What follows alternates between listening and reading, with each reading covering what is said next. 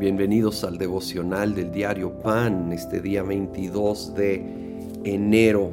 Pasamos al capítulo 21 de San Mateo. Aquí Jesús entra de nuevo en Jerusalén. Es la semana previa a ir a la cruz. Y en el versículo 12 Jesús entró en el templo y echó de ahí a todos los que compraban y vendían, volcó las mesas de los que cambiaban dinero y los puestos de los que vendían palomas. Escrito está, les dijo, mi casa será llamada casa de oración, pero ustedes la están convirtiendo en cueva de ladrones.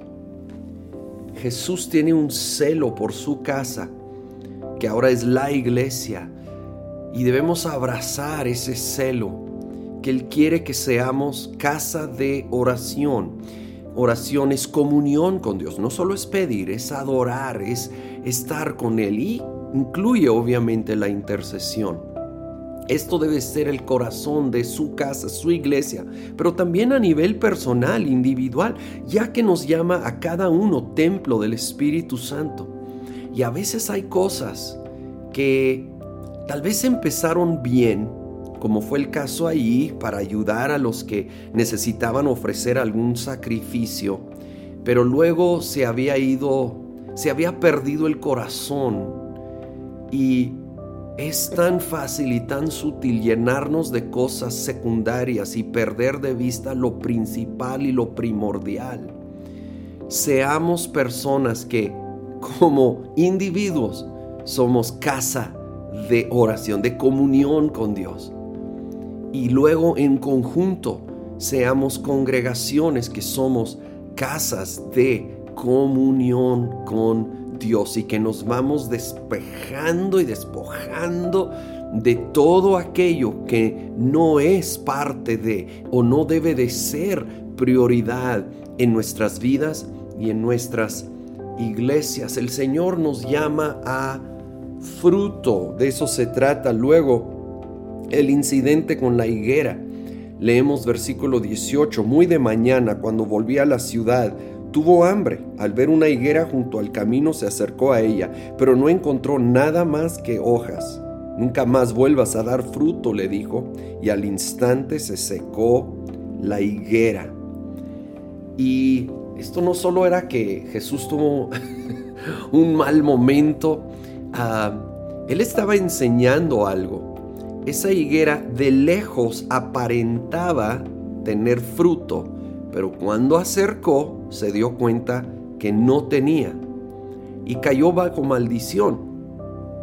Y saben, el Señor está dando una advertencia que no debemos de irnos solo con la fachada, no solo con hojas bonitas, necesitamos buscar en comunión con Él, siendo una casa de comunión, conectado con la fuente de vida, ir produciendo fruto en nuestra vida. Y si no hay fruto, necesitamos ir a las raíces. ¿Habrá algo estorbando? ¿Qué está impidiendo que haya más fruto en mi vida?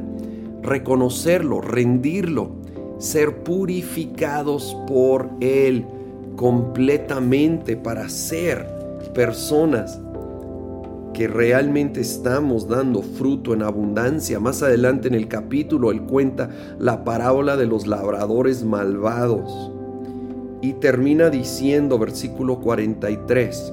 Voy a leer desde el 42. Les dijo Jesús, ¿no han leído nunca en las escrituras? La piedra que desecharon los constructores ha llegado a ser la piedra angular esto es obra del Señor y nos deja maravillados.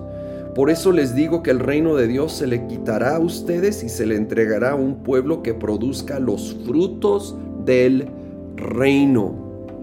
Está hablando a los gentiles, a que ellos, nosotros somos llamados ahora a ser ese pueblo que produce fruto, porque tristemente el pueblo judío en su mayoría no reconocieron a Jesús, la piedra angular por lo cual no hubo fruto. Pero ahora todos, todos, por igual somos llamados a reconocer a Jesucristo, tenerlo como la roca, piedra angular en nuestra vida y ahora en Él y por medio de Él producir fruto cambio positivo en nuestra vida. Señor, ayúdanos a producir ese fruto. Ayúdanos a identificar si algo lo está estorbando para reconocer y rendir ante ti todo aquello que está robando de que demos el máximo fruto. Lo pedimos en el nombre de Cristo Jesús. Amén.